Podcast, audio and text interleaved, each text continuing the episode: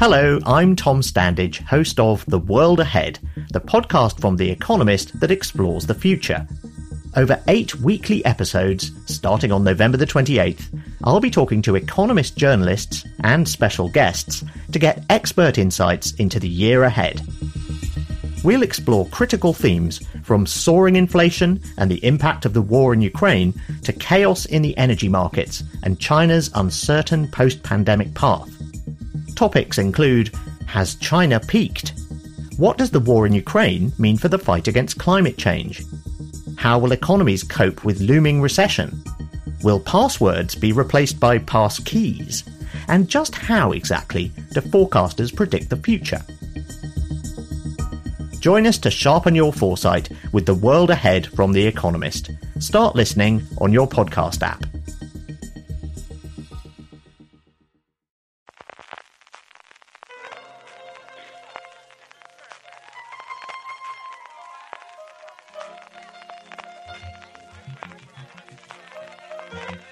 Estás escuchando Fuera de Series con CJ Navas. Bienvenidos de nuevo a Gran Angular, el programa de fuera de series donde analizamos cada semana un tema de la industria televisiva en profundidad. Esta semana, aprovechando que estamos en el Día de Todos los Santos y sí, también del Halloween de las narices, este qué manía le tengo a la incorporación de las fiestas paganas americanas. No tienes extrañas. corazón, no, no, no, corazón. tengo una casa decorada desde hace dos semanas de Halloween, te contaré yo lo que tengo o lo que dejo de tener y las arañas de plástico y las telarañas hechas de no sé exactamente qué y calabazas. Señor, cuántas calabazas tengo. Menos mal que era buen estudiante no lo tuve en su momento. En fin, esta semana vamos a hablar de Blumhouse, como os decía, aprovechando que tenemos todos los santos y sí, también es el Halloween que dicen que tenemos. Vamos a hablar de la productora que ha revolucionado en los últimos 15 años el cine de, bueno, el cine de autor, el cine indie el cine de bajo coste y también el cine de terror, porque al final es donde han, eh, se han eh, circunscrito la gran mayoría, especialmente la gran mayoría de las eh, películas más conocidas, que también está empezando a dar sus eh, pasitos dentro del mundo de la televisión, aunque lo tonto, lo tonto lleva desde el 2014, como ahora comentaremos, haciendo producciones con un modelo que no es que sea nuevo, pero que sí que es distinto, que es diferente, con una personalidad muy fuerte como es la de Jason Blum, su creador de, bueno, de su eh, compañía homónima, o al menos que toma su nombre como es Blumhouse. Para ello tengo aquí al lado, ya lo habéis oído, que no tengo corazón, Francis Arrabal, ¿cómo estamos? ¿Qué tal? Pues con ganas de hablar de, de- este señor de Jason Blum, que no puedo prometer que no lo vaya a confundir con Jason Blunt, ¿eh? con el cantante, el de, ¿sabes qué canción está de You are beautiful? Creo que no me ha quedado muy allá, a lo mejor los oyentes no, no sé si Blunt. la habéis pillado esta de pa pa pam pam pam. Pues lo confundo con este señor todo el rato, CJ, un cantante británico. Marina Such, y luego se queja cuando hablamos de Operación Triunfo. Y se pone a Pero no solo- cantar. Pero es, que no solamente eso, sino que encima Francis está llamándolo el nombre incorrecto todo el rato. Se Claro. llama James Blunt, no Claro. Jason Blunt. claro, claro, yo- por eso yo le digo Jason Blum y, y este hombre se Jason llama Blum Jason es Blunt. un director, de Yo- hecho, ha hecho varias series de los últimos tiempos, estuvo en Riverdale y varias cosas más, y luego un jugador de lacrosse americano. Y lo sé que es así porque está buscándolo antes y me he liado con el apellido, porque también teníamos el Blum del Jason Blum de que nos hablamos, es B-L-U-M, no dos O's, que al final es a lo que nos solemos tender todos. Vamos a hablar de Jason Blum y vamos a hablar de Blumhouse. Jason Blum es un tío que dentro de lo que se estándar, lo que suele ser habitual para los productores y los directivos de Hollywood, da muchísimas entrevistas y habla un montón. Y es alguien que no oculta su modelo ni esconde cuál es el formato o la forma de hacer las cosas dentro de su propia productora y de su propia casa. Es alguien al que yo le he oído no menos de 14 entrevistas entre texto y audio. Le dedicaron un programa específico a la gente de Planet Money, que es uno de los 10 o 15 podcasts más escuchados en Estados Unidos sobre el modelo de negocio después de estrenarse Get Out, eh, Déjame salir, ¿no? Se llamaba aquí en España salir, sí. que es bueno pues eh, una de las dos o tres junto con Whiplash de los últimos años más conocida que hizo el, el- como os digo no es alguien especialmente desconocido es alguien que eh, se inició hace bueno pues 20 años en la industria del cine de la mano bueno hizo un par de, de pinitos pero sobre todo en Miramax eh, ha estado Sí, él era hablando productor ejecutivo con los Weinstein. ha estado en muchísimas entrevistas en el último año, evidentemente, con todo el escándalo Weinstein, y es un personaje, como mínimo, interesante, la persona en sí, ¿verdad, Marina? Es que justo acabas de definirlo tú bastante bien, que él empezó como ejecutivo en, en Miramax, en la época buena de Miramax, cuando los Weinstein eh, la convirtieron en, un, en la productora independiente de Hollywood. Y lo que pasa es que luego este tío pues se montó su propia productora, que es Blumhouse, y como bien dices, es cierto que es es súper fácil encontrar entrevistas de él, porque sobre todo porque cada vez que hay un proyecto nuevo, que su productora estrena algo nuevo, él siempre está haciendo promoción de todo, ya sean eh, cualquiera de las películas de, de The Purge, ya sean series nuevas, él está siempre ahí haciendo promo con, con el director, con los actores, con los guionistas, con todo el mundo. Es cierto, Francis, que ah, eh, tiene directores de renombre, ahora hablaremos de esos, actores de renombre suelen tener en alguna de sus películas, en otros no tantos, pero como comentaba Marina, él se ha convertido en un personaje lo suficientemente importante como para hacer la promoción de sus propias eh, películas, sin caso series. Sí, él es cabeza visible de Blumhouse, eso, él empezó con los Weinstein, que era productor ejecutivo, luego creo que estuvo de productor externo unos años en Warner, eh, trabajando. Además, tiene una anécdota muy chula con los, con los Weinstein, porque él fue el que consiguió el guion, los derechos de The Reader, de la película eh, The Reader, y, el, autor del libro, Bernard Silk, no quería ni, ni recibirlo y tal, porque no quería vender los derechos, y lo convenció diciéndole, como no, como no me atiendas o me, o me recibas, que sepas que mi jefe es Harvey Weinstein y directamente me va a despedir. O sea, para que tengáis una idea de quién era Harvey Weinstein, una, una anécdota más sumada al legado, al triste legado que nos ha dejado Harvey Weinstein. Y, un tipo que, se curtió allí como productor, que, montó su Blumhouse en 2010, que, eh, no, perdón, en 2000, que hasta 2009, casi ya 2010 no, no hizo Paranormal Activity, una película de 15 mil dólares que recaudó casi 200 millones de dólares. Un auténtico fenómeno, pero bueno, un fenómeno que ha repetido con otras franquicias como Insidious, con, la de Sinister, con la de, de Purge, y hombre, él se ha convertido en una cabeza visible que además, eh, comentabas antes que, él suele hacer muchas declaraciones y da mucho la cara. Hace un par de semanas también tuvo una polémica dentro del movimiento Me Too porque le acusaron de que sus películas no están normalmente, que bueno, que no tiene mujeres como directoras. Él trabaja habitualmente con M. Night Shyamalan, trabaja, ha trabajado mucho con James Wan y con otros directores, todos masculinos, y dijo que es que no había directoras de terror que estuvieran como a la altura o al nivel para hacer eh, películas. Seguido de eso, claro, un montón de periodistas empezaron a mandarle listas de directoras que podrían ser competentes para Blumhouse y para hacer buenas películas eh, de terror. Pero bueno, en cualquier caso, sí que creo sobre todo que lo más importante o, lo más curioso hablar de Jason Blum es este modelo de producción tan particular que tiene, que si queréis ahora pasamos a comentar. Marina, es que al final quien habla mucho mete la pata también de vez en cuando, ¿no? Eh, claro, sí. Luego él creo que al día siguiente, un par de días más tarde, salió eh, pidiendo disculpas, diciendo que, bueno, que no era eso exactamente lo que él quería decir, pero es, es eh, la polémica normal, sobre todo él que se mueve en un mundo de género que habitualmente ha estado muy dominado por los hombres, eh, porque en, en, realidad es cierto que hay todavía pocas mujeres que se dediquen que se dediquen al cine de terror, sigue siendo un coto bastante masculino.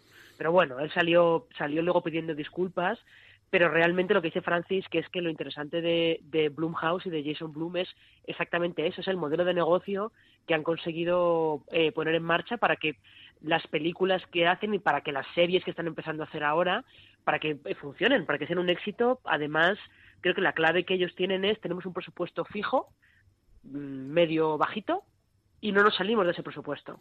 Con lo cual, porque creo que además es una productora de las que, lo que tiene luego un acuerdo con una distribuidora grande, con una major que distribuye las películas. Sí, ellos tienen con Universal, ¿no? Con Universal Pictures, el acuerdo creo que, sí. Creo que sí, como que se las venden, de mira, yo te vendo esta peli, y tú me la distribuyes y yo te garantizo que por encima de este dinero no va a salir. Este es el tope.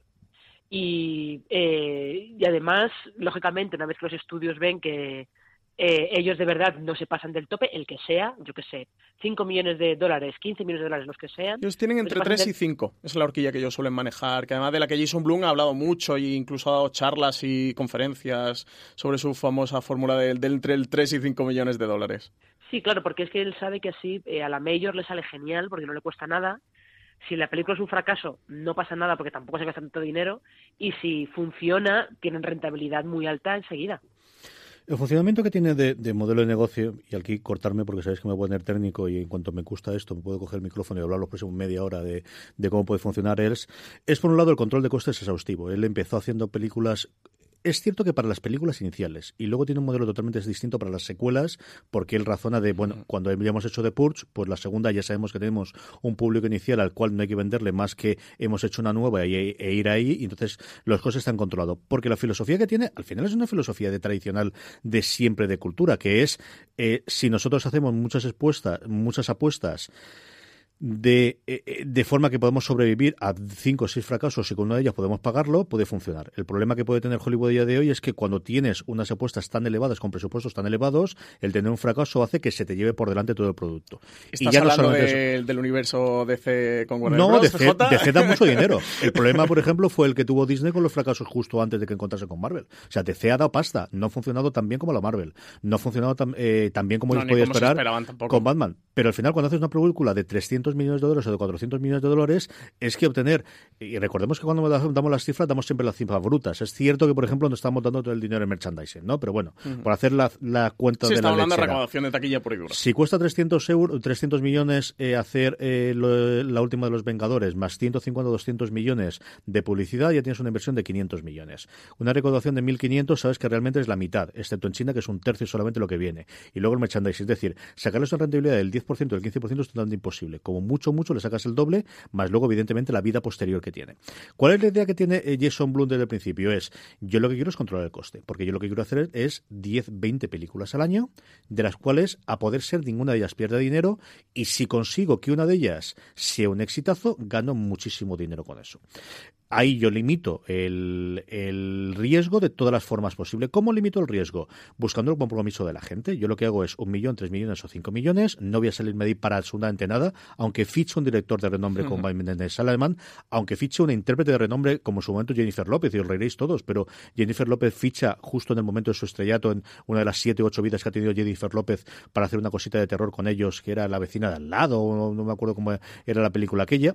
Eh, yo tengo esta parte del control a cambio de que, primero, yo voy a pagarle a los actores, especialmente al director, solamente el salario mínimo que establece el, sindicato de, de directores y de, y de actores yo voy a darle, y a cambio de eso le voy a dar dos cosas. Por un lado, libertad creativa y absoluta, incluido el Director's Cut, el Final Cut. Eso lo tiene el director en toda una de sus producciones. Él dice que se ha arrepentido alguna vez de ella, pero como él decía en la entrevista de, bueno, si me tengo que arrepentir dos veces de las 80 películas cuando hice la entrevista que le leí que decía esto, tampoco está tan mal, ¿no? Una de cada 40 no está mal la cosa.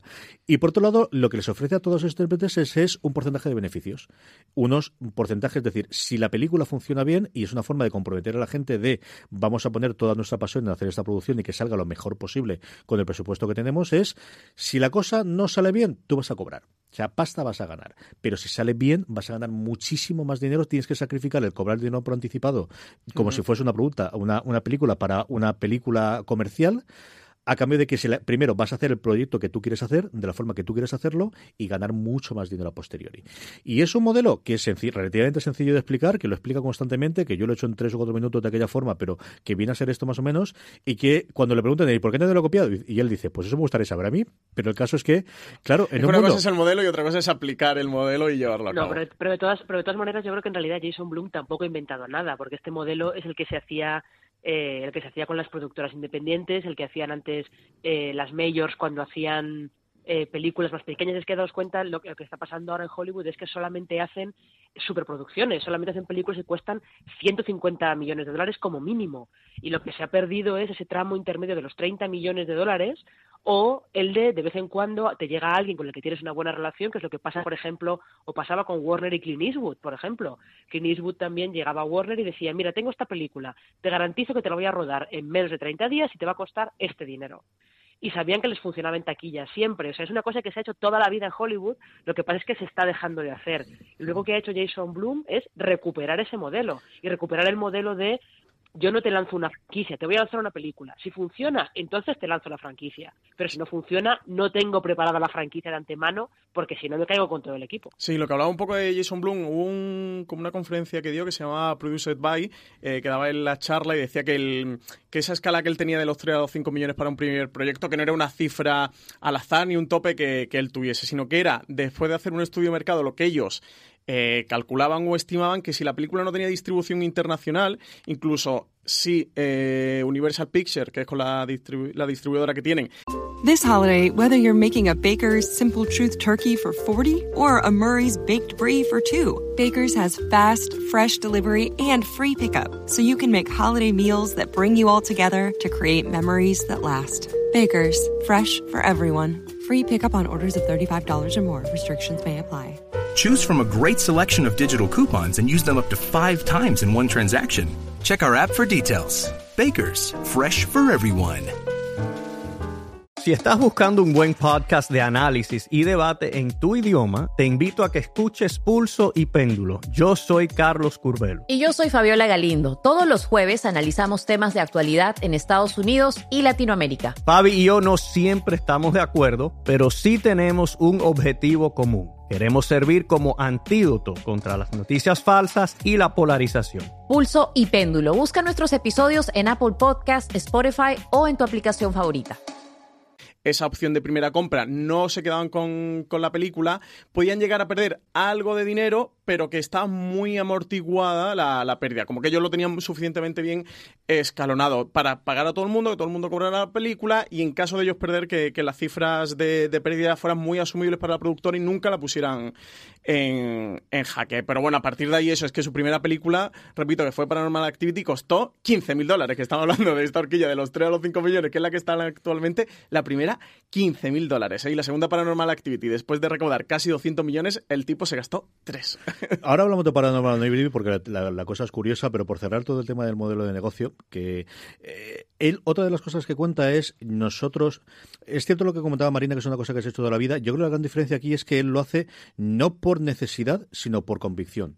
Es decir, no hace una película de bajo presupuesto porque es que no le dan más pasta. O sea, no es un rollo Corma, no es un. Es decir, el terror clásico de es que no hay forma de que me hace una sí, película. No es que yo hacer quiero hacer una película de low 30. cost. Es que yo no quiero hacer una película de 30. Quiero hacer una película de 3 millones o de 5 millones, ¿no? O quiero que esta película, eh, esos guiones, a, a, no es lo que han encajado nunca y ahora todo va a cambiar con su modelo de negocio. Y la segunda parte de lo que comentaba Francis es: ellos no van a llevar todas sus películas sí o sí a cines, sino llegará un momento en el cual hay una decisión, una vez que ya está rodada, una vez que se todo el proceso de producción de esta película es lo suficientemente buena, nos ha quedado lo suficientemente redonda para llevarla a cines, o directamente buscarnos con los partners, él tiene mucha relación con Netflix y ahora más recientemente con Hulu, el que la compra varias de las películas, tiene en catálogo y también de sus producciones televisivas, que luego comentaremos un poquito más adelante en el programa, en la que sabemos que, bueno, pues la película ya es nuestra, ya es eh, propietaria y parte de esa inversión que teníamos inicialmente la podemos recuperar con esta venta a estas mayoristas que sabemos que al final quieren contenido y especialmente contenido de género, que es algo que busca.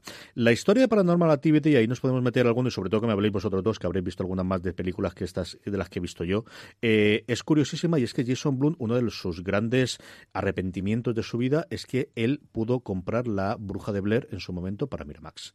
Se la ofrecieron y dice, y como tantos otros en Hollywood pasamos de ellas, dice, y así que cuando yo vi Paranormal Activity la primera vez, tuve la sensación de decir, no, me puede volver a pasar otra vez claro, y no, quiere hacerlo. No Oran Peli, de hecho, iba a vender en mercados secundarios y iba a ir directamente a, a, DVD, porque era el 2007 cuando se estrena, y dice, no, no, de verdad que la sensación o lo que yo he visto de este me recuerda lo que tenía la Burja de Blair, creo que la cosa podría funcionar en cine, y pues como decía Francis antes, ¿no, Marina?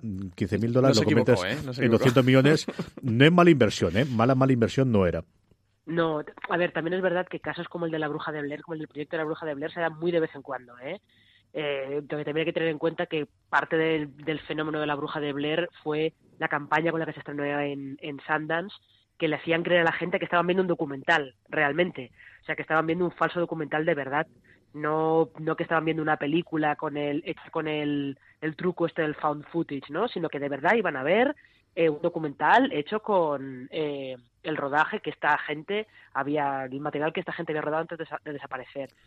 Pero eh, sí, ves que Paranormal Activity es de esos casos que se dan en Hollywood de vez en cuando, de cosas pequeñísimas que de repente explotan y explotan a lo bestia.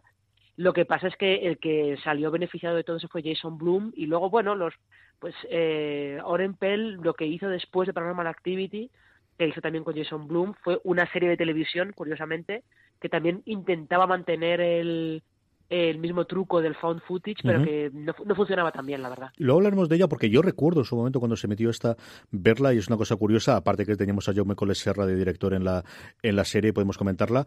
Eh, del 2007 en adelante hemos tenido varios éxitos. Comentarme alguna de las que habéis visto que os haya gustado. Insidious y The Pulse quizás son las dos eh, sagas ¿no? más conocidas que tengamos sí, junto con Paranormal sí. Activity.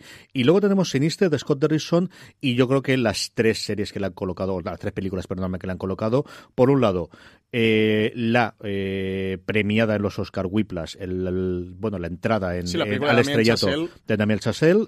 Múltiple, que es la recuperación al buen cine de M. Night Shyamalan, de, de, la cuarta o la quinta vez que hemos recuperado al hombre este para hacer alguna cosa, y especialmente el año pasado, déjame salir, el Get Out con Jordan Peele, ¿no? Sí, sí, también tuvo además, eh, fue el verano pasado creo que se estrenó una película que quería recomendar que se llama Feliz Día de tu Muerte, que es muy divertida y terrorífica, es una especie eh, o una mezcla, digamos, entre Scream y El Día de la Marmota. Y además creo que si ves el trailer es, exactamente eso, que la película es muy divertida y que, funciona muy bien. No fue un éxito, eh, tampoco a, este nivel, pero una película así de, cine de, verano bastante divertida. Mm, Get Out creo que ha sido la película que quizás le haya dado el impulso final a Blumhouse, si es que lo necesitaba, pero la colocó ahí en los Oscars. Jordan Peele además llevó el guion, el, Oscar a Mejor eh, Guión, con, con White Plus estuvieron luchando. J.K. Simmons sí que se llevó el, el, Oscar, a mejor actor secundario, pero mejor película no lo consiguieron ganar. Eh, y desde luego que, sí que se han colocado ahí. Luego en televisión, y por meternos más un poquito en tele si queréis, también hizo de Ahora después de la pausa, o, después pasamos a televisión. Pero quizás yo me quedaría con, con Get Out. ¿no? Dentro de todo lo que han hecho, eh, Paranormal Activity fue el gran fenómeno. The Purge está muy bien, que además también se la ha llevado a serie de televisión. Y luego lo comentaremos, pero creo que, que el gran boom eh, fue Get Out, que además se ha colocado Jordan Peele, un Jordan Peele que tenía una trayectoria muy grande, pero que nadie le habíamos hecho caso, estaba ahí absolutamente tapado y de repente empezó a hacer productos y a vender eh, a Amazon proyectos y a vender eh, proyectos a todo el mundo y, y, donde realmente da el salto es a través de, esta película, de este Get Out. Pero tampoco es que Jordan Peele estuviera, estuviera tapado. Lo que pasa es que Jordan Peele estaba dedicado a la comedia de sketches. Mm. porque tenía este esta, esta serie, esta comedia de sketches, que era Key Peele, con Michael Keegan. Y claro, eh, nadie esperaba que este hombre, que en Estados Unidos estaba considerada eh, eh, ahora se me ha acabado de olvidar cómo se llama otra vez esto, eh, Kian Peele estaba considerado una comedia, una de las mejores comedias de, de la actualidad, solo que pues fuera de Estados Unidos se ha visto muy poco. Y lo que pasa es que nadie esperaba que fuera a hacer eh, terror. Lo que pasa es que el caso de Déjame salir es muy paradigmático de lo que intenta hacer en general Jason Blum con las películas, porque él también dice que eh, lo que él pretende es que es una cosa que estará muy de moda. Por ejemplo, en La maldición de Hill House, eh, esta serie de Netflix es exactamente está en el mismo en el mismo en la misma onda, ¿no? Que estas pelis de terror de, de Blumhouse, que es te voy a contar en realidad un drama además un drama de personajes con gente que tiene un trauma muy serio y que tiene que solucionarlo de alguna manera, o un drama social muy muy serio, como pasa con Déjame salir con el, racismo, pero te lo voy a envolver todo en un envoltorio de terror que es más palatable, como quien dice. Y ahí es donde eh, Blumhouse ha funcionado muy bien. Vamos a comentar todas las cosas eh, que está, bueno, que ha producido ya en televisión, eh, pero antes de eso damos las gracias a nuestro primer patrocinador de la semana. Esta semana fuera de series está patrocinado por Blood Drive. El 7 de noviembre a las 22:55 horas, el canal Extreme estrena en exclusiva Blood Drive, una serie para amantes del gore muy muy gore. En un futuro aterrador en el que el calor y la sequía han devastado la Tierra, un ex policía se ve obligado a unirse a una mujer fatal para participar en la Blood Drive, una carrera donde los coches funcionan con sangre humana en lugar de gasolina y en el que la cabeza del último piloto en llegar a meta explota. Los productores de este programa decidieron probarlo. El resultado es que creen que una panda de tarados como vosotros es incapaz de entender mi obra maestra. Así que escuchadme bien, porque os voy a poner en situación. El mundo está cao, nadie tiene comida, el petróleo cuesta dos mil dólares el barril y la única manera de salir de esta vida de mierda es una carrera secreta cuyo premio son 10 millones de dólares. Pero hay una pega. Todos los coches funcionan con sangre humana. Bienvenidos a la carrera sangrienta. Mutilaciones, desmembramientos, caníbales y mutantes te esperan el próximo miércoles 7 de noviembre a las 22.55 con el estreno de Blood Drive en el canal Extreme, disponible en Vodafone y en otras plataformas de televisión de pago.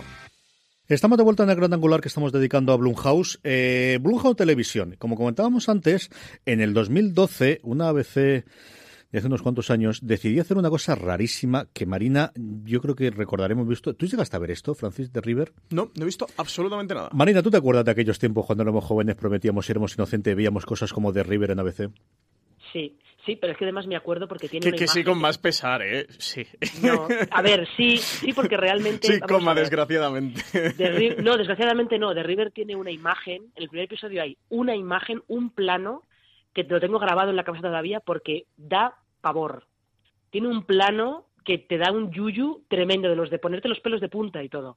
Pero luego el resto de la serie se quedaba un poco un poco descafeinada. The River es esta que decíamos que creó el, el, responsable de Paranormal Activity, Oren Pell, con otros dos guionistas, que no recuerdo cómo se llamaban, y lo que intentaban, te estaban contando la historia de una expedición al Amazonas que va buscando a un pues a un aventurero televisivo de estos estadounidenses que se pierde, se pierde durante el rodaje de un documental, se pierde por allí.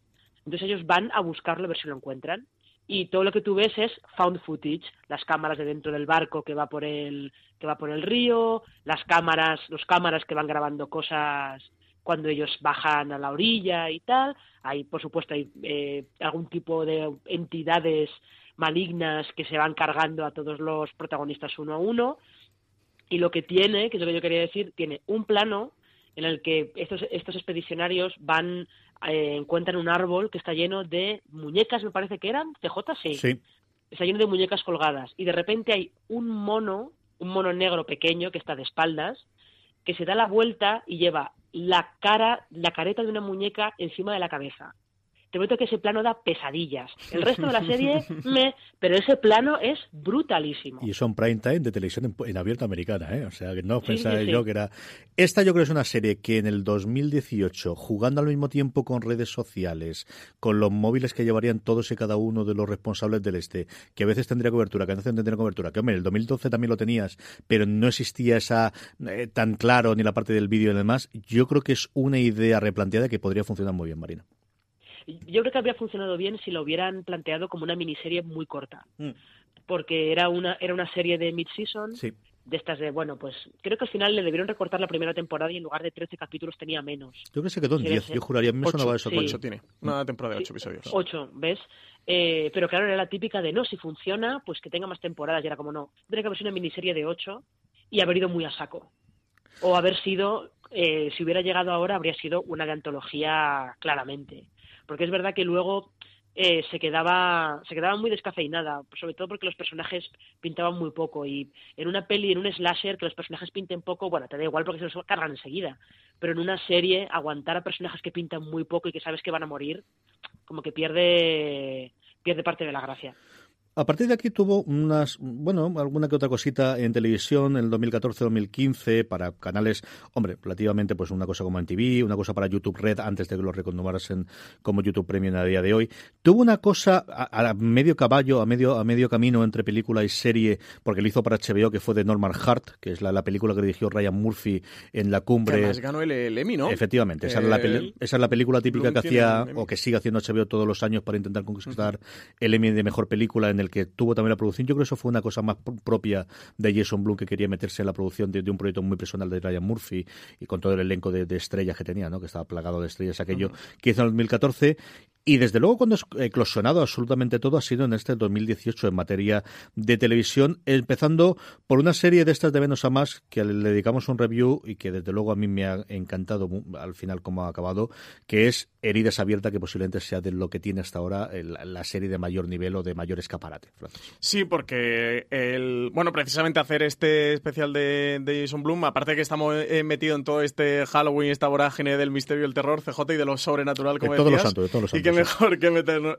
que meterle tema a todo lo que está ocurriendo con Blumhouse es que quizás el 2018, aunque como comentabas, eh, The River de This holiday, whether you're making a Baker's Simple Truth turkey for 40 or a Murray's Baked Brie for 2, Baker's has fast, fresh delivery and free pickup, so you can make holiday meals that bring you all together to create memories that last. Baker's, fresh for everyone. Free pickup on orders of $35 or more. Restrictions may apply. Choose from a great selection of digital coupons and use them up to five times in one transaction. Check our app for details. Bakers, fresh for everyone. Si estás buscando un buen podcast de análisis y debate en tu idioma, te invito a que escuches Pulso y Péndulo. Yo soy Carlos Curbelo. Y yo soy Fabiola Galindo. Todos los jueves analizamos temas de actualidad en Estados Unidos y Latinoamérica. Fabi y yo no siempre estamos de acuerdo, pero sí tenemos un objetivo común. Queremos servir como antídoto contra las noticias falsas y la polarización. Pulso y Péndulo. Busca nuestros episodios en Apple Podcast, Spotify o en tu aplicación favorita. Es de, es de 2012 y, llevan ya seis años metidos en televisión. 2018 quizás haya sido el año que más claro ha tenido Blumhouse una apuesta dentro de, tele. estrenó Sharp Objects en, HBO, ha tenido esta miniserie también de, de terror, Ghoul, eh, dentro de Netflix, en la serie India. Y también han tenido The Purge, que además está también James de Mónaco eh, como creador de la propia serie, y otra que se titula Into the Dark, que es un proyecto de Hulu en el que van a, es una serie antológica en el que van a ir haciendo un episodio eh, que se estrenará cada mes del año, aprovechando la festividad que haya ese año. Eh, estrenaban, salían el 5 de octubre en Estados Unidos, allí en Hulu, con la festividad de Halloween. Luego el siguiente es la primera semana de noviembre. No sé si era el 2 de noviembre y va a ser un episodio sobre acción de gracias. Y el resto no sabemos qué es lo que van a ir tocando, pero el caso es que irán una fórmula además bastante curiosa, esto de ir teniendo un episodio cada mes y hacerlo temático, dependiendo de la festividad. Es una cosa, bueno, que Hulu hace bastante, ¿no? El, probar con distintos métodos, igual que Netflix está all in en lo de todos los episodios de golpe de cuando son sus series y aquí no hay ninguna discusión y cuando lo compramos estrena eh, eh, fuera igual y cosas, salvo que sea, bueno, pues derechos internacionales de una serie en emisión en directo como The Good Place aquí en España, que uh -huh. entonces si lo emitimos semana a semana, todo lo demás están así. Hulu ha ido experimentando con el tiempo, ha probado con todos los episodios de golpe, con un episodio de la semana, con dos o tres iniciales y alguna a la semana. Y ahora comentabas tú, esta colección de películas películas. De hecho, yo le comentaba a Francis que no había visto esta de Into the Dark, que tenía curiosidad, porque Hulu no la anuncia como Into the Dark. De hecho, cuando tú vas al buscador de Hulu a día de hoy, lo que te aparece es The Body, que es como se llama la primera... El nombre el, del primer episodio. El primer episodio, por así decirlo. Y de hecho, en vez de... Eh, no aparece la serie Into the Dark como tal, y le aparece Play Movie para, para poder reproducirla. Entonces, tiene una forma... Igual que lo han vendido siempre como serie, luego cuando vas al reproductor propio de Hulu, no aparece así. Y yo estaba eh, totalmente convencido que lo estrenaban la semana que viene en Halloween. Al final es que tanta fecha en la cabeza se me va.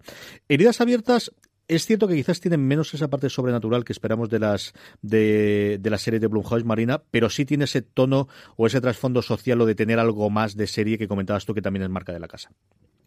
Lo que pasa es que lo curioso es que eh, Jason Blum ha dicho muchas veces que ellos compraron heridas abiertas para desarrollarlo como película y que los primeros desarrollos eran terror directamente. Se iban a hacer una eh, película de terror, no sé si poniendo, me imagino que poniendo a la madre, perdón, a la madre de Camille como la figura así malvada o metiendo fantasmas por en medio o algo por el estilo. Pero es lo que decía él, que ellos iban a hacer una película de terror, pero se dieron cuenta de que aquello eh, que no funcionaba, no iba por ninguna parte. Y no fue hasta que entró Marty, uh -huh. eh, y, y ya les dijo, mira, yo tengo esta idea, tengo esta idea de miniserie y tengo la idea de no hacer tanto un gótico sureño de terror y tal, sino irnos por otro lado de thriller más retorcido. Y pero es justo lo que dice, es justo lo que dice eh, lo que estabas diciendo CJ, que te están contando otra cosa, que al final lo que están haciendo es explorando el, el trauma y cómo eh, esas, esas teorías que hay de que el trauma se hereda dentro de, de una misma familia pero te dan un envoltorio que vale que no es terror, pero tiene algunas cositas góticas que sí que están por ahí, dan unas, unas, pinceladitas por ahí de vez en cuando. Sí, terror, terror tiene, o sea, no te da sobrenatural dentro de un orden, pero terror, ya te digo yo que aquí se pasa mal con, con la serie. Otra cosa curiosa también desde el 2018 es la multitud de proyectos, la multitud de destinatarios de esos proyectos y del tipo de proyectos. Me explico. Le han vendido una serie a HBO, hasta ahí lo normal, a Hulu, hasta ahí lo normal, a Netflix, otra ahí lo normal, y luego tienes USA Network, al que le vendemos una precuela, poscuela, no sabemos exactamente qué dentro del tiempo, mm. de The Purge, en uno paralela, de los días que paralela. tengamos. Llamaría cosa paralela. Y luego una Facebook Watch que ya la habíamos vendido antes otra YouTube Red, es decir, aquí todos los clientes del mundo que no se nos escapa ninguno, Francis. Hombre, o sea, este es productor CJ, ¿eh? Aquí los billets, el, el dinero manda, eso está, eso está claro. Sí, además el caso de Purge es bastante curioso porque el que está como creador de, de la serie ha sido el propio director y guionista de, de, toda la saga, de toda la franquicia, que es James de Mónaco. Él ha sido el encargado de, de todas las películas, ya llevan cuatro, están preparando creo que la quinta, además se rumorea que podría ser la última película ya de la, de la franquicia y se han puesto con esta serie de televisión. Aquí en España se puede ver a través de Amazon Prime Video, que además está bastante bien. El primer episodio, para mi gusto, si has visto algo, aunque sea la primera película, incluso si no la has visto, pero te han contado de qué va la primera película, el primer episodio es exactamente eso. Es decir, es para un extraterrestre que ha llegado al planeta Tierra, que no haya visto nunca la película y no sepa esto de qué va. Si no, lo que te cuentan es, es que es el prólogo, es la sinopsis prácticamente de, de la primera película. Pero una serie que está bastante, bastante, bastante bien y que además recomiendo, ¿eh? De, terror. Y más si alguien ha visto la franquicia, la saga de películas, le gustará. Y luego la otra de aquí, eh, que yo también he visto alguno, Marina, que me gustaría comentar contigo, es esta metida de, de, bueno, la patita que he metido en Netflix, además en una serie de origen hindú, que al final es el gran mercado de Netflix, con un terror distinto, con un tipo de terror eh, diferente y que a mí me ha gustado bastante más de lo que yo esperaba, Marina. Pero yo creo que ahí lo interesante es eh, eh, la idea también que tienen ellos de todo lo que nosotros hagamos, vamos a buscar la manera de que se vea que es lo que antes comentaba también Francis, con que pues ellos se pueden vender películas a, directamente a, servicios de video bajo demanda. Y con Google, por ejemplo, si ellos se lo venden a Netflix, eh, y van, es verdad que van a una cosa un poco distinta, porque van a, son como leyendas, eh, no, recuerdo si son leyendas pre-hindúes o algo por el estilo, con eh, parece que deben ser como los, los espíritus son como unos espíritus del folclore árabe que está así como muy como unos demonios que están como muy extendidos por la zona y tal pero es eso, o sea, ellos lo que hacen es, tengo esta idea, tengo esta producción, yo esto quiero que se vea. Y me da igual dónde se vaya a ver. O sea, ya puede ser para HBO, para USA, para Netflix, para Facebook Watch, no me importa. Esto se va a ver. Y justo lo curioso de Google es precisamente que sea esa coproducción con la India. Yo creo que ellos vieron ahí que Netflix está ahora mismo muy obsesionado en intentar meter ahí meter ahí la pata porque hay mogollón, hay millones de potenciales clientes en la India y lo curioso es eso, que ellos se animaran a meterse a meterse en esa coproducción. Probablemente pensarían que era, era más fácil que les fueran a hacer caso así. Es uno de los dos o tres vectores de crecimiento que tiene Netflix, junto con el ampliar China tiene el parón ahí en medio, tienen que entrar con, compañías locales. Tuvieron en su momento eh, suscripciones directas, pero tuvieron que salir de allí porque, bueno, pues por los motivos del, eh, del, régimen comunista de China no pueden entrar y a día de hoy están, pues como estaban aquí originalmente como Vistal Plus de, o Canal Plus, de vendiéndole las series de producción propia allí, que no es lo que ellos, bueno, pues desearían, pero sí que India desde luego es el gran objetivo porque al final, bueno, pues son 1.300 eh, creo que estamos, si no recuerdo mal, pues teniendo en cuenta que están sobre los 130 millones de suscriptores, pues echar cuentas, ¿no? De lo que puede ser el, el mercado hindú si llegasen a tener ya no cifras americanas que es en torno al 60 o el 70% de los hogares americanos tienen Netflix, sino a niveles europeos que tengamos pues eso, uno o dos millones en España, pues échale eso, ¿no? un 4% de la población. Y, la otra cosa curiosa, bueno, yo creo que es una miniserie de tres episodios, una cosa muy recomendable para Halloween si queréis ver una serie de terror diferente, conociendo el presupuesto que tiene, pero que es algo distinto. Yo recomiendo verla en inglés, eh, como siempre, pero además porque es muy curioso al ver cómo mezclan constantemente el hablar en hindú, en hindi y en inglés del cómo hay muchísimas palabras de coloquiales, el típico ok, pero incluso algunos de los cargos de la policía, en el que ellos cuando están hablando en hindi utilizan nomenclatura en inglés. Es una cosa muy muy curiosa de, de verla. Eh, vamos a hablar de, de, los proyectos futuros que tiene Blumhouse y luego de cómo podemos ver que se puede trasladar. de Jinx? No, hombre, nos vamos ahora porque vamos a hacer documentales. Yo sigo el guion que me preparan. Tú te lo saltas todo, Francis. Marina, eh, este, eh, espíritu libre. Ay, Dios mío, con lo, tranquilo que está cuando no está. Espíritu, espíritu libre no, es que Francis se pone a hablar y no, pero, para. pero es que la leche, yo digo, pero dirígelo tú y acabamos antes. No, dirígelo tú, pero ya después yo me siento estrella. Y nada, como Belén está dando más que es una, pues pasa lo que pasa. Eh, vamos con el segundo patrocinador de la semana y volvemos hablando, como os decíamos, de series documentales y de los próximos proyectos de Blumhouse. Antes de terminar con este gran angular, este es nuestro segundo patrocinador de esta semana. XN estrena el lunes 5 de noviembre a las 10 y 5 de la noche la segunda temporada de SWAT, Los Hombres de Harrelson, el remake de la mítica serie de los 70 en el que el actor Shimar Moore encarna a Daniel Hondo Harrelson. La temporada comienza en mitad de una persecución llevada a cabo por Daniel Harrelson y su equipo. Los SWAT siguen a un grupo criminal de tráfico humano, pero la misión se ve truncada por un gran desastre. Nuevos casos, nuevas tramas y mucha acción nos esperan en esta nueva temporada. Cuando el peligro es muy real. disparando! ¡Necesitamos refuerzos! ¿A quién vas a llamar?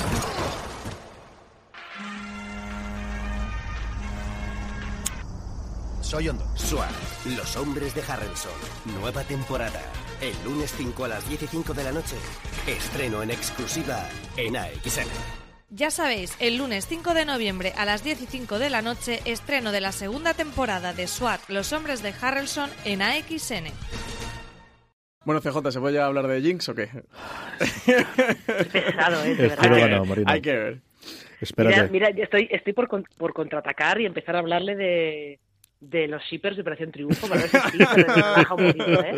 Esa es mi, esa es mi auténtica kriptonita. Documentales de Blumhouse. ¿Qué tenemos? El día del juicio, eh, a la prisión o en libertad eh, vigilada, en Investigation Discovery, que debe ser un canal secundario de Discovery en 2016. Más cercano, y esta sí que recuerdo yo, AIE, que empezó siendo Arts and Entertainment y a día de hoy es un canal dedicado fundamentalmente a realities y a programas de este tipo, eh, Cold Case Files, en el que bueno pues van viendo eh, programas que de en casos abiertos. Y luego de verdad la serie que más miedo me da a mí de todas estas y la que más alucinado me ha dejado a mí que es sí como decía Francis The Jinx. Qué momento cuando vimos The Jinx Marina Bueno, ¿de qué momento cuando vimos de Jinx y el, el revuelo que se montó en Estados Unidos con esa, esa, esa como alineación de planetas que hubo de se emite el último episodio de, documental y unas horas antes habían detenido a, Robert Durst, la policía no recuerdo si era de, de Nueva York, había detenido a Robert Durst y era como ¿qué está pasando? La gente, la gente preguntando si estaba todo preparado para que coincidiera. Bueno, bueno, bueno.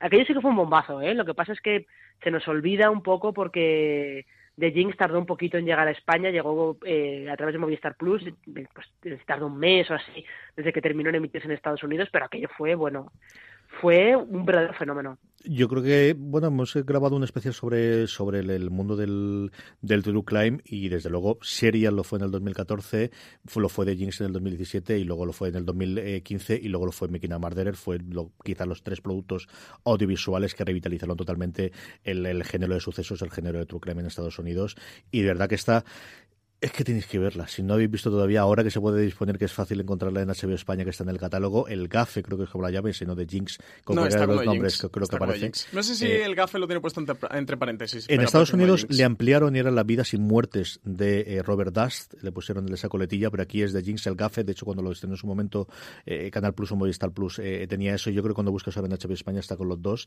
¿Tú estás llegado a verlo, Francis? Eso te iba a decir, tenía, tenía muchas ganas de hablar de Jinx, pero yo no he visto de Jinx. No he visto absolu- bueno, mentira, no he visto absolutamente nada. Creo que he visto 10 minutos de Jinx. Ahora sí, eh, te puedo decir que lo sé absolutamente todo. Pregúntame lo que quieras sin haber visto la serie documental, porque en aquella época fue una pesadilla.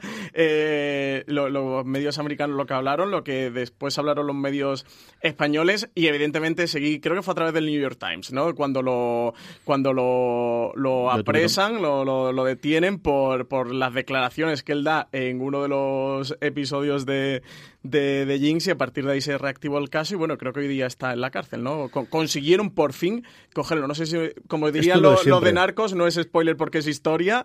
Eh, así que, que Sí, pregúntame, ¿qué, que- qué quieres saber de Robert Durst? Lo, lo que pasa es que creo que al final lo acaban lo acaban eh, lo acaban deteniendo por el asesinato pero el asesinato de la amiga esta que vivía en el de la casa, sí, el de la de la última. Sí, mujer, no, de la casa de enfrente. Por el caso el caso original por el que Robert Durst hizo famoso No, que no de mujer todavía. ese no ha habido manera de, de demostrar nada No, si el caso es que, eh, bueno, es que le vamos a hacer un poco de spoiler, a lo mejor aquí no haya visto de, de Jinx, pero bueno, si Yo quiere no tengo que problema corte, porque van a odiar a vosotros dos. que, así que corte 30 segundos, pero es que es muy gracioso de comentar. Es que eh, lo que pasa al final de, de Jinx es Al que él... final no lo cuentes, eso no lo cuentes. No, cuen- no cuentes no, no, no no, no, no, tenéis que verlo. Venga, Tenéis pues que verlo. está. Tienes que ver de Jinx. Es que Ya si la- ya no han visto de Jinx, esto es de 2015. Pues le dedicaremos un no review y ya está. No te preocupes. ¿Ha visto No. la gana que hablar de Jinx sin haberla visto? Eso hay que verlo, eso hay que verlo. Además, porque tú no has visto la escena, tienes que ver la escena. Sí, sí, sí la he visto, sí la he visto. Eh, próximos proyectos de Blumhouse. Hay un proyecto que tiene una pinta de que se va a hablar un montón de él. El Eh, proyecto, ¿eh? Mayúsculas. Vale, venga, tírale. El proyecto. No, no, cuéntalo, cuéntalo. No, no, cuéntalo tú. A ver si vamos a hablar de proyectos diferentes. el de Untitled Roger Ailes. Eh, ¿Ese proyecto CJ ibas a hablar? Habla de él. Eh, pues un proyecto eh, que es, es una miniserie de, de Showtime que adapta el libro, el de The Ludest Boys in the Room, que... mm, que lo que trata es la historia de, de Roger Ailes, que era productor de Fox News, ¿no? Y, Fox productor Television. no, jefazo de Fox News. Bueno, productor, el productor ejecutivo jefazo, ¿no? Roger Ailes El es el que crea eh, Fox News tal y como lo conocemos. El que consigue tener un canal de cable de derechas, de, de que hace la competencia inicialmente con CNN, algo que se considera totalmente imposible en Estados Unidos y que tiene la relevancia que tiene, la persona al que le encargan eso hacer Robert Murdoch es a, a Roger Ailes. Era uno de los absolutamente intocables y cae en desgracia un poquito antes de, eh, de la llegada de Javi Weinstein. A por eso aquí en España no nos ha llegado tanto. Primero porque nosotros no vemos Fox News y no tenemos bueno pues una consideración más allá de, del jijaja que normalmente ocurre en estos casos, del efecto que tiene la sociedad americana aquello.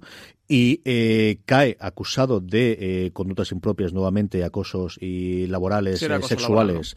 de haber consensuado, de haber pagado a varias de las mujeres en la que tenía esto, cae en desgracia, es despedido de Fox News y muere muy poquito tiempo después. Entonces, entre que estalla justo a la cola de aquello, lo de Harvey Weinstein, que lo ocupa todo, especialmente aquí en España, en Estados Unidos se habla, y sobre todo de la muerte, es que muere en cuestión de nueve o diez meses, él estaba intentando volver, estaba viendo si podía un canal, se habló durante un momento de la posibilidad, antes de la nominación de Trump, que Trump podría utilizar la nominación republicana para elevar su caché y montar un canal que le ayudaría a Roger Ailes a montar un canal de, bueno, un canal de cable de, noticias o con su propio nombre, eso es uno de los rumores que, que había por el medio, y en medio de todo eso muere, muere de, no me acuerdo si era de, un ataque al corazón o qué es lo que ocurre, pero una persona tremendamente conocida en Estados Unidos y yo creo que es uno de esos proyectos que desde luego en Estados Unidos se va, ya no corre el río de tinta porque ya no se escribe tanto en tinta, pero vamos que va a tener unos cuantos píxeles escritos en, las webs americanas, desde luego que sí, ¿verdad Marina? es que va a ser de los de los más seguidos porque fue realmente el caso de Roger Ailes lo, lo estuvieron siguiendo tanto medios de comunicación generalistas como los los que siguen el entretenimiento y, Hollywood lo estuvieron siguiendo muy de cerca porque daos cuenta que estaban implicadas además algunas de las de las presentadoras más importantes de, de Fox News tipo Megyn Kelly por ejemplo que se fue de allí a, a NBC o sea que no era una cosa de estaba acosando a las becarias, no, no, estaba acosando a sus presentadoras estrella, con lo cual todavía era la bola más, más grande y de hecho creo que detrás de él eh, salieron acusaciones contra otros, otros dos o tres de, de sus subalternos en, en Fox News. O sea Se que- fue O'Reilly, creo recordar que era, y no me acuerdo quién más, y dos otros de los productores, de los presentadores estrellas masculinos de, de Fox News se marcharon de por ahí. Como digo, todo esto se quedó oscurecido posiblemente con, con lo de Weinstein y más recientemente con todo lo de CBS con Les Mumbes, que ha sido, lo- bueno, quizás los, Bueno, tres, y- y los el- tres grandes nombres. Y el de. Amazon Prime. eh, Sí, pero yo creo que menos nombre. Yo creo que Royce no tenía tanto nombre, desde luego, para los medios americanos como estos tres, Marina. No, y, y sobre todo que Roy Price eh, al final lo que tenía era la acusación de una persona concreta.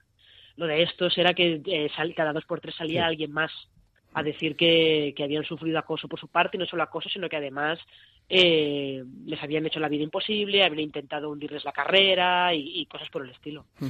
Pues CJ, yo te decía lo del proyecto porque el productor ejecutivo de, de todo esto es Tom McCarthy, que fue el director de, de Spotlight, precisamente de, de Spotlight, que, que fue una película, bueno, llegó a, a ganar el Oscar en, en su edición y una película que es muy famosa por el caso de periodismo que trataba, un caso, eh, bueno, el primer caso que se destapó, que destaparon los periodistas de pederastia de la iglesia en, Estados Boston, ¿no? Unidos. Sí, correctamente puesto.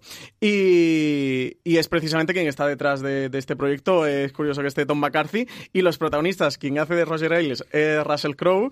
Y está también eh, Naomi Watts como Gretchen Carlson. Y está también Seth MacFarlane como Brian Lewis. O sea que. Aquí un montón de nombres más, Proyecto al final bueno, ¿eh? es un proyecto muy vanity, muy... Sí, está va- Miller también. Bueno, hay más nombres. Se va a querer sumar muchísima gente y la gran apuesta es Showtime, ¿no? Un canal que está ahí en tierra de nadie, de no he llegado a conseguir ser HBO como fui hace cinco años, pero sigo siendo, pero estoy bajo de CBS para ver qué ocurre y se está especializando en intentar hacer, o al menos eh, parece que la nueva, los nuevos jefes quieren hacer este tipo de, de miniseries originalmente que tengan cierta repercusión en Estados Unidos. La otra eh, propuesta, eh, Francis, es una cosita con Ethan Hawke. Eh, pues de la serie precisamente de Ethan Hawke no, no controlo no, no controlo mucho, CJ. Así que esa cuenta la tono, no la hemos ¿Por qué intercambiado. la pones aquí? El buen señor pájaro con Ethan Hawke. Marina, ¿tú controlas algo de esta? Eh, pero yo confieso que no. Pues Confieso entonces, no, porque es que de esta se ha hablado, se ha hablado Sí, se ha poquito, hablado muy ¿eh? poquito. Pues entonces estamos bien todos. Así No, gusta. eh, sé que Variety sacó hace unos meses algo de información que, que la estaba desarrollando con, con Ethan Hawke detrás. Eh, Jason Bloom y Ethan Hawke estuvieron trabajando juntos porque llevaban una compañía de teatro en, en Nueva York y ahora se habían embarcado un nuevo proyecto de, de serie de televisión. Pero hasta ahí es donde llegan mis conocimientos sobre este nuevo proyecto. Pues cuando tengamos un poquito más de información, se hablaré más sobre ella. Eh, que tampoco hay mucho más, ¿eh? no te creas que hay mucho más. No, no, yo de la otra que quería hablar era de Benji, de la película del perrito fantástico, maravilloso que van a hacer, que es una cosa que me hace mucha gracia. porque van a hacer una película totalmente alejada del mundo de terror y más para, para, para, eh, para, para público eh, infantil o para público familiar, en otra de las cosas que está intentando hacer Blumhouse, ¿no? que es eh, salirse solamente del mercado tradicional de terror y hacer otras cosas distintas.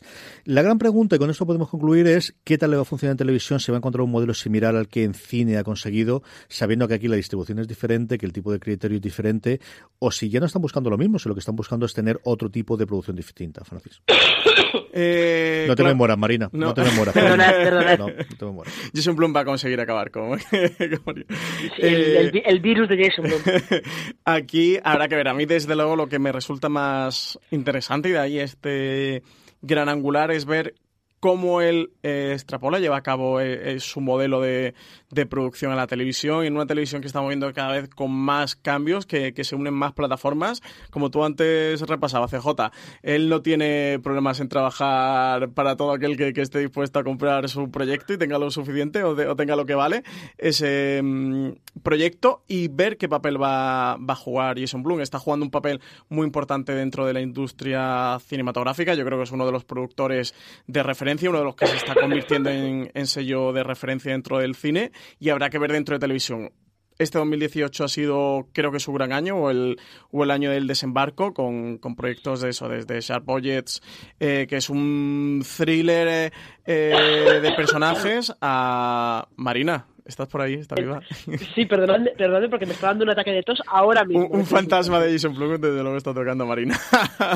Eh, eso, a, a proyectos como el de Netflix, esta miniserie india, proyectos muy, muy eclécticos, normalmente relacionados con el terror, con el misterio, con, con lo sobrenatural, pero que desde luego tampoco rechaza dramas de personajes, bueno, como, como esta mismo que hemos ta- estado tratando sobre el jefazo de, de Fox News. Eh, Marina estará todavía tosiendo la pobrecita, así que la vamos a despedir, que no, no tengamos mucho más. Si estás bien, Marina, ¿estás por la que te despida, cariño mío? Da un golpe en la mesa, Marina. Simplemente. Cuídate mucho. Un beso muy fuerte y gracias por haber venido a este gran angular a hablar un poquito de Blumhouse. A vosotros. Francis Arrabal, antes de que se nos muera la redactora Madre mía, jefe, que va a quedar fatal esto. Eh, Eh, eh, bueno, en y- bueno, fatal, pero y, y la, y la audiencia que vamos a conseguir a partir de ahora y las Mm. visitas de fuera de series CJ. Prefiero no tener esa Una y- y, redactora sobrepararlo, jefe. pero sigue teniendo Marina. Dobla la servilleta No. en directo. No vamos a encontrar otra como ella. Así que no, no, no, esto no. Don Francis Arrabal, que ha sido un placer hablar un poquito de Blumhouse y sus proyectos. Y, y yo tengo mucha curiosidad por ver cómo traslada a la televisión, porque al final la gran baza que ha tenido él para traer eh, eh, talento ha sido mm, vente para acá que puedes hacer lo que quieras, que eso lo puede dar en televisión y que puedes ganar lo que quieras. Y esa parte es más complicada dependiendo de que se lo venda. Es decir, si se lo vende a un sci-fi o, por ejemplo, eh, que Sí, luego... El- como ha ocurrido, por ejemplo, con The Purge, que luego lo ha vendido a Amazon los derechos nacionales, si se quedan ellos los derechos, si tienen esos en- en rendimientos recurrentes o ese poder pagar por encima, si la serie tiene tiene mucho éxito. En cambio, cuando le venden algo a Hulu o Netflix, salvo que haya cambiado el tercio, lo normal es que Hulu y Netflix te paguen mucho más pasta por adelantado por la misma jugada que hace Jason Blum, para quedarse ellos los derechos y si la cosa mueve muy bien, no tiene que pagar más. Eh, y eso no sé cómo lo van a poder conjugar. Yo creo que al final lo que tendrá es distintas divisiones de, bueno, pues esta es lo que nos da para pagar las nóminas como siempre y esta es la que si funciona la cosa bien puede, puede mm, bueno, pues darnos resultados extraordinarios o, o cómo funcionará. Sí, y sobre todo proyectos, ¿no? Que sean un poquito sorpresas, como ha hecho en el cine y, y tirando de gente eso, como James Wan, un Shyamalan. Creo que, que eso es lo que puede aportar eh, Bloom dentro de, Sí, de yo la creo televisión. recomendar, el llevar a directores, el llevar a gente que haya trabajado con él y que pueda hacer, el traer mundo de terror en el que ha hecho Sí. una película, pues decir, yo creo que justo con lo de la cosa- maldición de Hill House, que parece que también que al terror em- empieza a coger importancia. Si estamos hablando de la fantasía a partir de, de Juego de Tronos y todos estos proyectos del Señor de los Anillos y Conans y The Witchers y la saga de la Rueda del Tiempo y un millón más, la maldición de Hill House parece que está siendo un auténtico éxito. Esta semana el Power Ranking era la serie más vista por nuestros lectores y oyentes y hay que ver, eh, Jason Blum eh, imagino que, que no está mirando para otro lado No. que no sea para este y, y habrá que ver qué, qué repercusión toma y también se incorpora a grandes directores del cine terror que a televisión no se han sumado normalmente si, si es James Blum quien los trae. Sí, porque nunca ha habido plataforma, ni ha habido presupuesto, ni ha habido historias o ese planteamiento de te vamos a contar una historia en 8 o 10 episodios. Hemos tenido siempre la parte más de antología, ¿no? Que tuvimos en su momento con Cripshow y con el resto de las, de las series antológicas eh, clásicas o más modernas. Eh, son cuentos asombrosos que quizás un Ujú. Poquito más light, ¿no? Que lo que, lo que veíamos. Pero creo que sí que es el modelo, ¿no? Yo creo de, de La maldición de Hill House, a ver qué ocurre con las, con friantes aventuras de Sabrina, que no es tan terror, tiene su tocado, pero es más una mezcla, desde luego. Pero yo creo que sí que te puede abrir el, el, oye, veniros a hacer estas cosas que aquí tenemos medios, Sí, tenemos sí, capacidad y tenemos una audiencia global que, que va a ser muy agradecida porque al final es muy fiel. que rompa esa barrera quizás del, del género de terror dentro de televisión y sobre todo del, del género de terror entre comillas más barato, más estilo sci-fi, sino que se vaya a proyectos eso. Y me refiero tipo Maldición de Hill House, que no son proyectos tremendamente caros, pero que, que sí que están bien llevados a, a televisión y bien No, producidos. a mí de eso me extrañaba que después de- del éxito de American Horror Story como marca o como nombre no hubiese más proyectos, pero bueno, al final hay los lugares que hay las, y yo creo que Netflix está empezando a arrancar la maquinaria, ¿no? Igual que, que lo ha arrancado en otros géneros. Yo creo que el terror es otro de los géneros que vamos a ver, lo hemos visto con Gould también, yo creo que en cuestión de uno o dos años vamos a ver, pues igual que en todos los demás, 10 o 15 producciones al año de este, de este tono. Y desde luego estaremos aquí para comentarlas en otro programa de fuera de series como este Gran Angular, que llega a su fin, gracias a Marina, que la tenemos a la pobre recuperando Y que no sabemos si está viva o no Sabemos en este viva. momento, ahora sabemos que llamamos está por viva, teléfono. sabemos que está viva, que si no, lo detectaría yo. Gracias, Francis Arrabal. Hasta el próximo programa. Pues de hasta el próximo. Gran Angular, CJ. A todos vosotros, gracias por estar ahí. Sabéis que tenéis mucho más información y todos los especiales sobre Halloween en foradeseries.com, mucho más contenido en nuestro canal de podcast durante esta semana eh, de terror y de otras cosas. Gracias por estar ahí, como siempre. Recordad, tened muchísimo cuidado ahí fuera.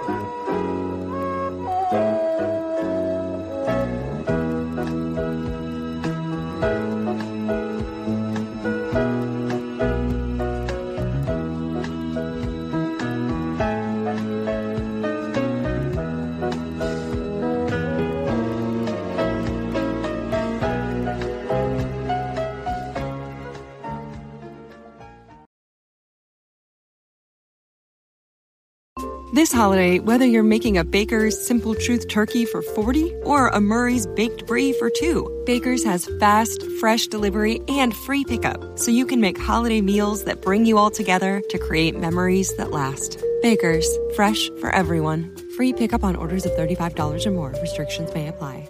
Choose from a great selection of digital coupons and use them up to five times in one transaction. Check our app for details. Bakers, fresh for everyone.